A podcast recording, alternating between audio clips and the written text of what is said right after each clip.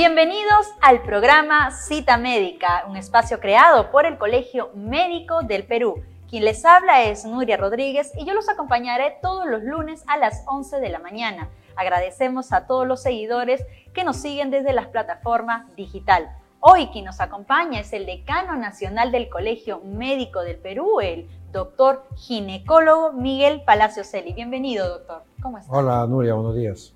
¿Qué tal, doctor? Bien. Doctor, eh, esta vez nosotros queremos conversar con usted sobre muchas preguntas, ¿no? Eh, una de ellas es, el Colegio Médico del Perú desde un inicio de la pandemia del COVID-19 tomó las riendas para luchar por los médicos del Perú. El rol que ha asumido el Colegio Médico del Perú es importante. Me gustaría que usted nos cuente sobre este importante rol que la institución ha venido desarrollando durante la pandemia. Bueno, en principio que esta es una pandemia una de las 10 o 12 pandemias que ha sacudido la humanidad. Y nosotros como colegio tenemos eh, algunos artículos de, nuestra ley de creación que señala perfectamente cuál es nuestra función. Y nuestra función, que están contenidas en el artículo 5 de la ley 15173, señala que es la defensa de la salud de las personas, por un lado. Y por otro lado, la misma ley señala que nuestra función es la protección, defensa de los derechos de los médicos. En ese contexto es que estamos obligados por la ley y además por toda nuestra tradición, por toda nuestra historia y además era un imperativo moral que el colegio médico entre a luchar también contra esta pandemia. Bien, doctor. Entonces, gracias a este importante trabajo que ha venido realizando el Colegio Médico del Perú en bienestar de toda la comunidad médica general, ¿Cuáles considera usted que son los pasos más importantes que se ha dado en favor de bienestar de los médicos del Perú? Tal vez uno de los hechos más relevantes es que cuando detectamos que los médicos que estaban en primera línea de atención, atendiendo a los pacientes en un virus que hasta esos momentos, incluso hasta ahora, se desconoce muchas de las características clínicas de ataque, de contundencia, de carga de este virus, nosotros identificamos que un gran problema era el abandono en el que caían los médicos una vez que se contagiaban. Y articulamos todo nuestro colegio para poder salir en apoyo y estar al lado de los médicos. Es así como empezamos con el puente aéreo para traer médicos procedente de Iquito, de Pucallpa y de todas las regiones por donde el virus iba pasando. Y no bastaba con eso, había que también ponerlos en cuarentena, muchos no podían y teníamos que alquilar, rentar hoteles para poder ahí poner a nuestros médicos y cubrir el costo de ese hospedaje. Asimismo, el costo de la alimentación de los médicos.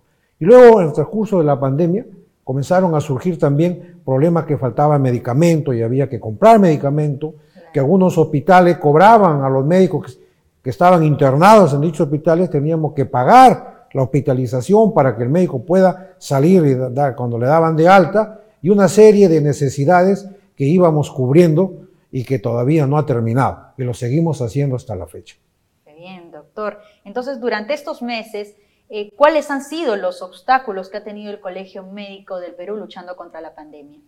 Bueno, en primer lugar era la indiferencia eh, del gobierno en general, de no entender que, los profesionales médicos y los demás profesionales de la salud tendría, tenían que ser ayudados cuando caían enfermos era una obligación moral que tenía el gobierno y no lo entendió y ni lo entiende hasta ahora.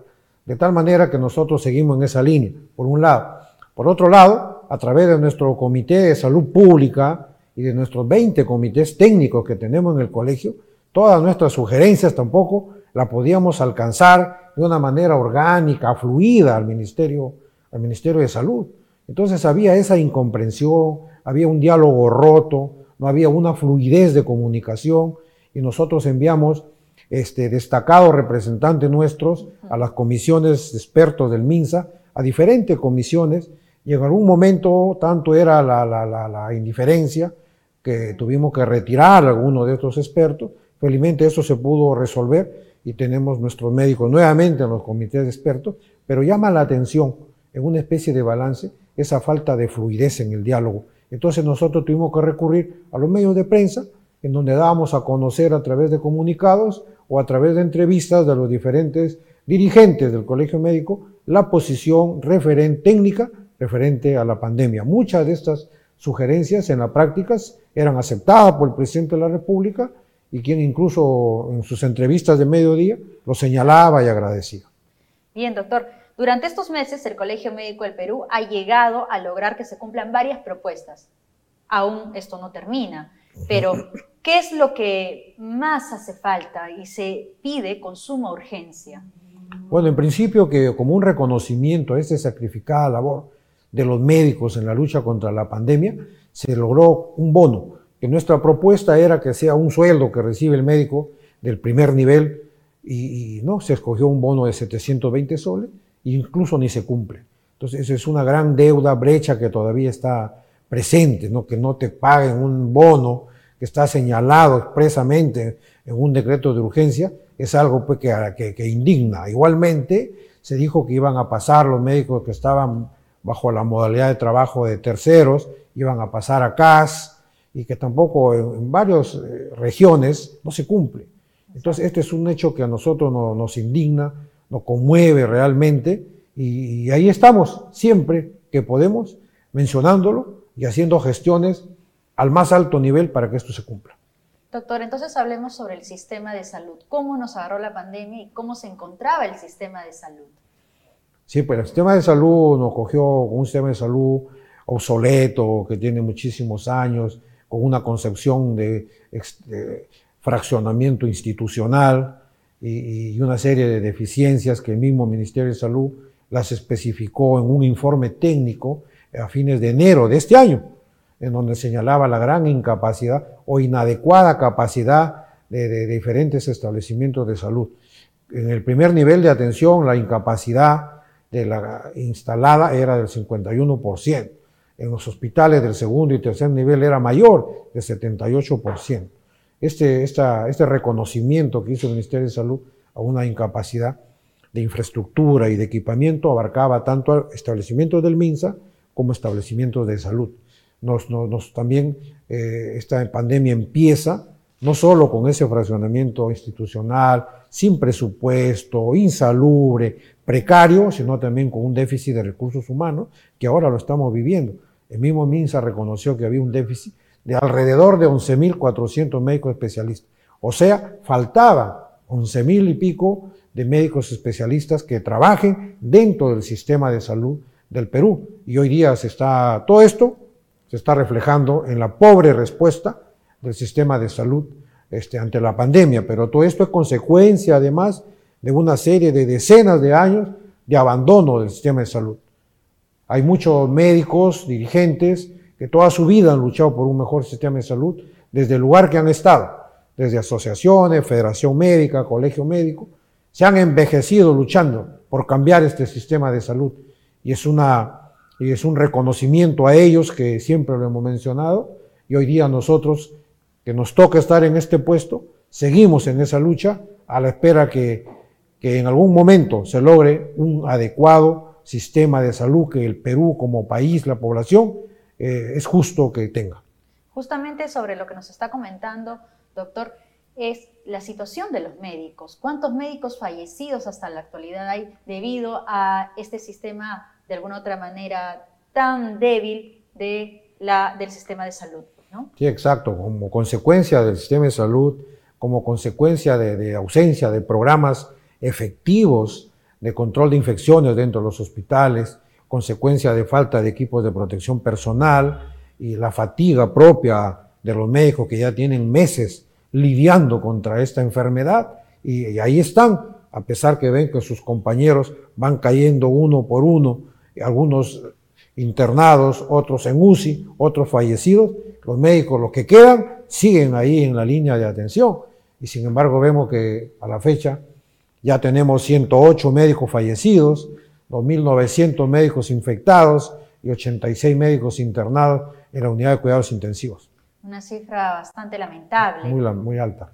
Doctor, eh, ¿y en qué consiste que el Colegio Médico del Perú se haya declarado en emergencia?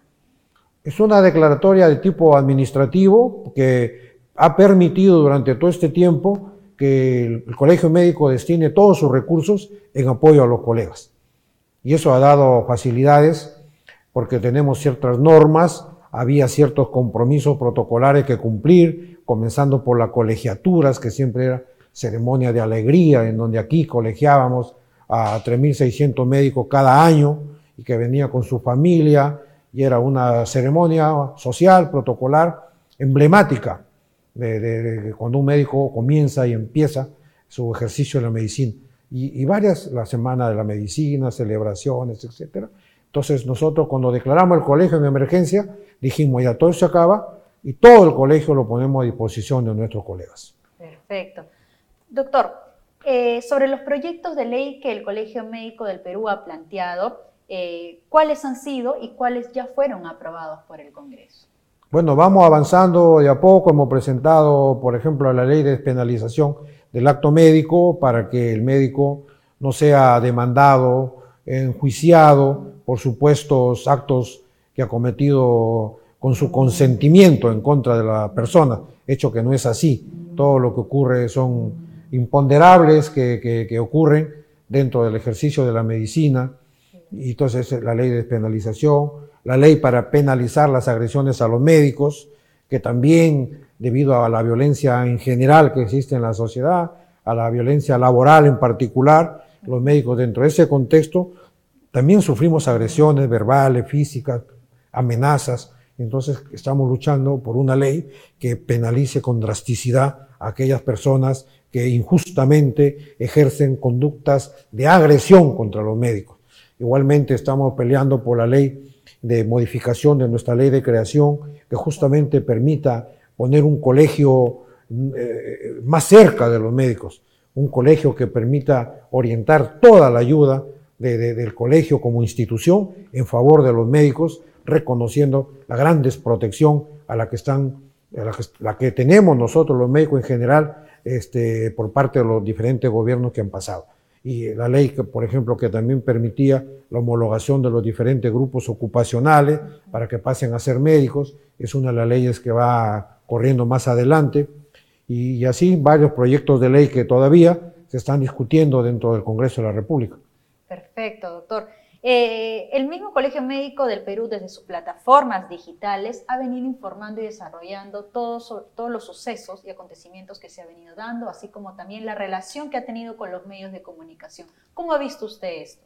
Sí, claro, mira, encontramos un colegio obsoleto, con poca capacidad de respuesta y felizmente teníamos los líderes preparados para poder modernizar el colegio, que de las promesas que, lo queremos hacer realidad ya hace varios años. Y, mira, ya está. Ahora tenemos hasta pasarela de pagos, tenemos colegiatura virtual para médicos generales, colegiatura virtual para médicos especialistas, tenemos mesa de partes virtual y eso no solamente simplifica, sino agiliza todo este tipo de, de trámites y pues eso ha permitido dar una respuesta rápida. Tienes tú el observatorio médico en la cual hay cuatro ítems ahí bien claro que todo médico puede entrar y puede enterarse de cuántos médicos somos, cuántos médicos trabajan en las diferentes regiones, cuántos médicos hábiles hay en las diferentes regiones. Es una herramienta para hacer políticas y propuestas. También tenemos con nuestro autoseguro, el CEMEFA, también lo tenemos mapeado dentro de este observatorio que permite saber cuántos médicos están afiliados al CEMEFA y, cuántos médicos han afiliado a, su, a sus parejas a sus hijos, a sus nietos, porque todo eso afilia el CEMEFA. Y también tenemos el observatorio eh, que se refiere a la performance de los médicos en esta pandemia. Cuántos médicos van eh, infectándose por región, cuántos médicos lamentablemente están perdiendo la vida también por región. O sea, todo un, un detallado informe de lo que pasa con los médicos y que no solo está al alcance de los médicos en la página web del colegio, sino para toda la sociedad. Toda la sociedad puede seguir ahí la realidad de los médicos. Nosotros estamos por ese lado satisfechos y esperemos que se siga avanzando para tener el colegio en tu smartphone, en tu teléfono y que te permita también este, vivir intensamente y que tu corazón palpite junto al corazón de quienes ahora estamos dirigiendo el colegio, porque lo hacemos para que estén enterados y para que también puedan sumarse a todas las campañas de apoyo que hacemos en favor de los médicos. Y también como mesa de parte virtual, el ALO CMP, el CMP digital, plataformas digitales que no solamente los médicos lo pueden usar, sino también toda la comunidad en general si quieren alguna información. Y con respecto a los medios de comunicación, ¿cómo usted ha tomado eh, de alguna otra manera que le den importancia a, todos a todas estas peticiones que ha venido realizando el Colegio Médico del Perú? Sí, exacto. Nosotros teníamos una relación muy fría con los medios de prensa a través del tiempo, porque esto de repente el colegio estaba un poco escondido, no, no se visibilizaba en el radar de la prensa ni en el radar de la sociedad, ni en el radar de los gobernantes. Ah, eh, en esta pandemia, a través de nuestras propuestas técnicas, bastante razonadas, bien pensadas, y que eran necesario que el gobierno las asuma, las aplique como política pública en favor de la población, nosotros ahora ya tenemos, estamos ubicados dentro del radar, ya somos un ente que hace incidencia en política pública, somos un ente que nos escuchan, y nosotros siempre nos esmeramos porque todas nuestras propuestas no sean propuestas individuales de los líderes, sino que tiene un consenso previo en los comités técnicos que, que, tenemos, a efecto de que puedan ser justamente eh, que la población sepa que es colectiva la opinión del colegio y sepa que es razonada, que son propuestas que van en beneficio de la población. Ahí también ha habido un gran avance. Nosotros hemos hecho como hasta la fecha como 10 conferencias de prensa y nosotros nos sorprende la capacidad de convocatoria por los medios que vienen, de tal manera que ahí estamos bien articulados. Por un lado vamos modernizando el colegio con todos los servicios que, acabamos de, denunciar y tal vez otros más que ustedes lo van a encontrar en la web, y de otro lado la articulación con la prensa y la sintonía con la sociedad. Eso nos obliga a ser muy cauteloso muy, y pensar bien toda la propuesta que hacemos. Bien, decano. Ahora, dirigiéndonos a todo el Perú, las regiones están totalmente ¿no? desbordadas debido a la cantidad de cifras de infectados y fallecidos, también por alguna otra manera la precariedad que existe en el sistema de salud. Eh, nosotros quisiéramos saber, ¿no? Tal vez si desde un inicio el gobierno hubiera de alguna otra manera hecho caso a las recomendaciones del Colegio Médico del Perú, ¿la situación sería otra? Sí, bueno, a fines de febrero de este año, nosotros invitamos a la ministra aquel entonces a un Consejo Nacional, era la época pre-COVID casi, eran los consejos nacionales, eran presenciales, con todos nuestros delegados y líderes de todas las regiones del país, se presentó el comité de la ministra de Salud y hizo la exposición del plan que habían aprobado a fines de enero de la respuesta del Estado ante la inminencia de la llegada del COVID-19, que, así se llamó el plan. Y nosotros hicimos algunas precisiones que fueron proféticas. Primero, dijimos que la estrategia era mala. ¿Por qué? Porque se había, se había pensado en un plan limeñizado. Solo Lima se había olvidado de las regiones. En segundo lugar, dentro de Lima se había considerado solamente para que cinco hospitales reciban a todos los pacientes COVID. Y, y nosotros dijimos, bueno, el plan limeño hay que pensar en las regiones. La pandemia puede entrar por Iquitos, y con eso, con nombres y apellidos. Puede entrar por el norte, por Piura, puede entrar por Madre de Dios. Y por un lado, no basta cinco hospitales, porque esto apunta a un gran desborde. En tercer lugar, dijimos, no basta que haya un solo Instituto Nacional de Salud que haga todas las pruebas. Hay que procurar descentralizarlo a la brevedad. Pero justamente el Instituto Nacional de Salud era la institución que más había sido señalada como precaria en el mismo informe del MINSA en enero del 2020 en la cual decía que tenía una precariedad un poquito más del 90%, era el Instituto Nacional de la Salud, y eso nos preocupó y nos puso en alerta. Si ese solo instituto va a hacer las pruebas, etcétera, y va a estar centralizado el instituto, no nos gustaba. Cuarto, que había que tener una estrategia de comunicación para que todos los actores del sistema de salud apoyen a esta, a esta campaña, a este plan de respuesta. Y quinto, que el presupuesto que se le asignó era 3.700.000 soles que era un presupuesto muy pobre, dijimos. Y cuando nos dijeron qué proponíamos, y nosotros dijimos, por lo menos se necesita mil millones de soles. Casi nos miraron con mucha sorpresa. Sin embargo, tenemos que, nosotros pedíamos esos mil millones de soles en febrero del 2020 para poder comprar equipos de protección, pruebas moleculares y ventiladores mecánicos, porque ahí el mercado estaba abierto y los precios eran lo que costaban realmente.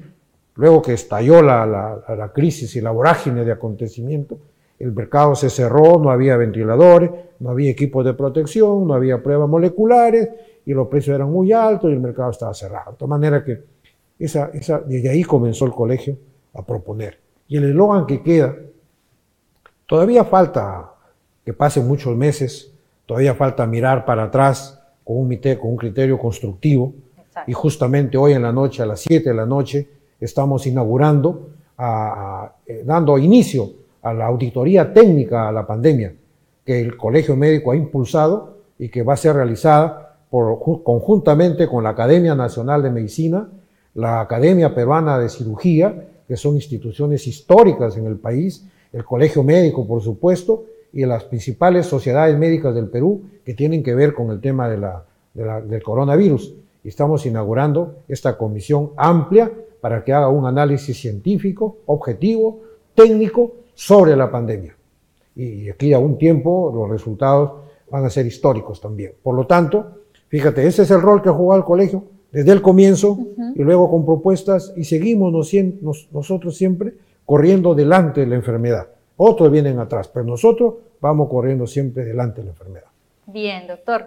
Y como líder y decano del Colegio Médico del Perú, ¿qué expectativas tiene con respecto al nuevo gabinete y liderado por Pedro Cateriano? Bueno, no hemos tenido oportunidad todavía de conversar con el Premier. Justamente teníamos una cita y al día siguiente que él lo nombran y, porque era reciente su nombramiento, esta ha sido postergada. en, general, dentro de ese gabinete está la doctora Massetti, que es la ministra de Salud, y como hemos dicho, nueva ministra, nueva estrategia, y justamente en estos momentos está haciendo la, la presentación, así que esperaremos esa nueva estrategia que va a proponer para poder opinar. Claro, porque bueno, el próximo año son las elecciones, 2021, va a haber varios cambios y bueno, Dios no quiera, probablemente la pandemia pueda seguir. ¿Usted cómo ve que se va a plantear todo esto a futuro, no? No, claro, la pandemia todavía está viva. Pareciera que hay dos países, porque una cosa es Lima y otra cosa es las regiones. y, y, bueno, ahorita la pandemia está más fuerte en algunas regiones que justamente pone en debate la ley de centralización de bases como una región teniendo varios meses para prepararse, no se ha preparado, como una región que ya ha vivido una dantesca realidad en algunas regiones dentro del mismo territorio, como Iquito, Pucallpa, Chiclayo, Piura, no tengan ese, esa lección, no la puedan evitar que ese espectáculo y esas carencias y esas muertes y ese desborde de hospitales no se repitan en cada una de sus regiones. Entonces, ¿qué, ¿qué, está pasando con los líderes regionales? ¿Qué capacidad de trabajo y qué capacidad de prevención o de respuesta está ocurriendo en cada una de las regiones? ¿Cuál es la rectoría del MINSA para poder intervenir? Entonces, todos esos temas creo que para el próximo campaña electoral ya ponen en debate la ley 27783, la ley de centralización de bases, para ver cómo hacemos y cubrir esos vacíos que hay en esa ley en cuanto a la salud se refiere, mirado desde nuestra óptica. Y, pensamos que todo esto va a seguir hasta que venga la vacuna. Bien, doctor. Finalmente, decano, hoy hemos amanecido con una noticia, eh, considero preocupante. Eh, el diario El Peruano publicó hoy un decreto de urgencia en el que permitirá por la crisis sanitaria que los médicos nacionales y extranjeros no colegiados eh, puedan ser contratados. Mi pregunta es, ¿cuál es la importancia de que los médicos estén colegiados? Porque la norma de la colegiatura es una ley. Eh, entonces, ¿se puede exceptuar eh, esta norma de rango de ley? O sea, sabemos que usted no, no es abogado, ¿no? Pero como decano del Colegio Médico del Perú, ¿Nos podría explicar? Bueno, en la, exposición de motivos del decreto de urgencia señala la brecha de profesionales de salud que hay, que como ya hemos dicho, no es justamente por la pandemia, sino que ya viene desde antes de la pandemia. Con la pandemia y mediante también un decreto de urgencia, se, se exceptúa, se exime al 35% casi de la población médica que, trabaje directamente en la pandemia por la edad o por comorbilidad. hay por ahí también otro decreto que dice que se pueden reintegrar esto con un consentimiento informado, de manera voluntaria. son medidas como esta última, la 090, que busca que personas que han estudiado y que son bachilleres o que no se han colegiado puedan también trabajar. Son medidas para poder cubrir ese déficit.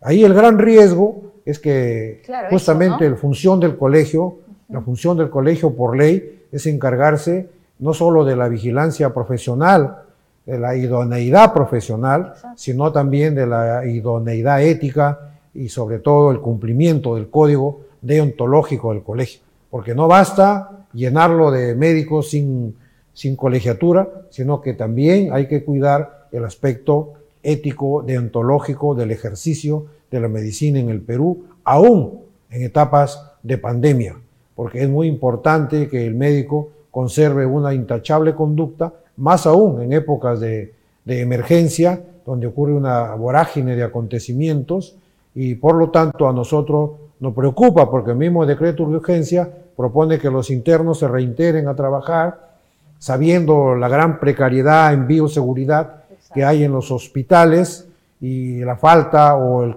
incumplimiento de los diversos programas de control de infecciones dentro de los hospitales, eso también preocupa. Y si bien es cierto, los internos no son médicos, pero igual están parte de la sociedad y nosotros como ellos, realmente que nos preocupa, primero, la bioseguridad de los profesionales de, la salud y en segundo lugar, el ejercicio tiene que estar ajustado a la ética y a la deontología. Como Colegio Médico de Perú, ¿ustedes van a fiscalizar de alguna otra manera esta situación? Porque, bueno, como ciudadana, de alguna otra manera, sí, ¿no? Me preocupa que, ser atendida por un médico que no, está, que no es colegiado.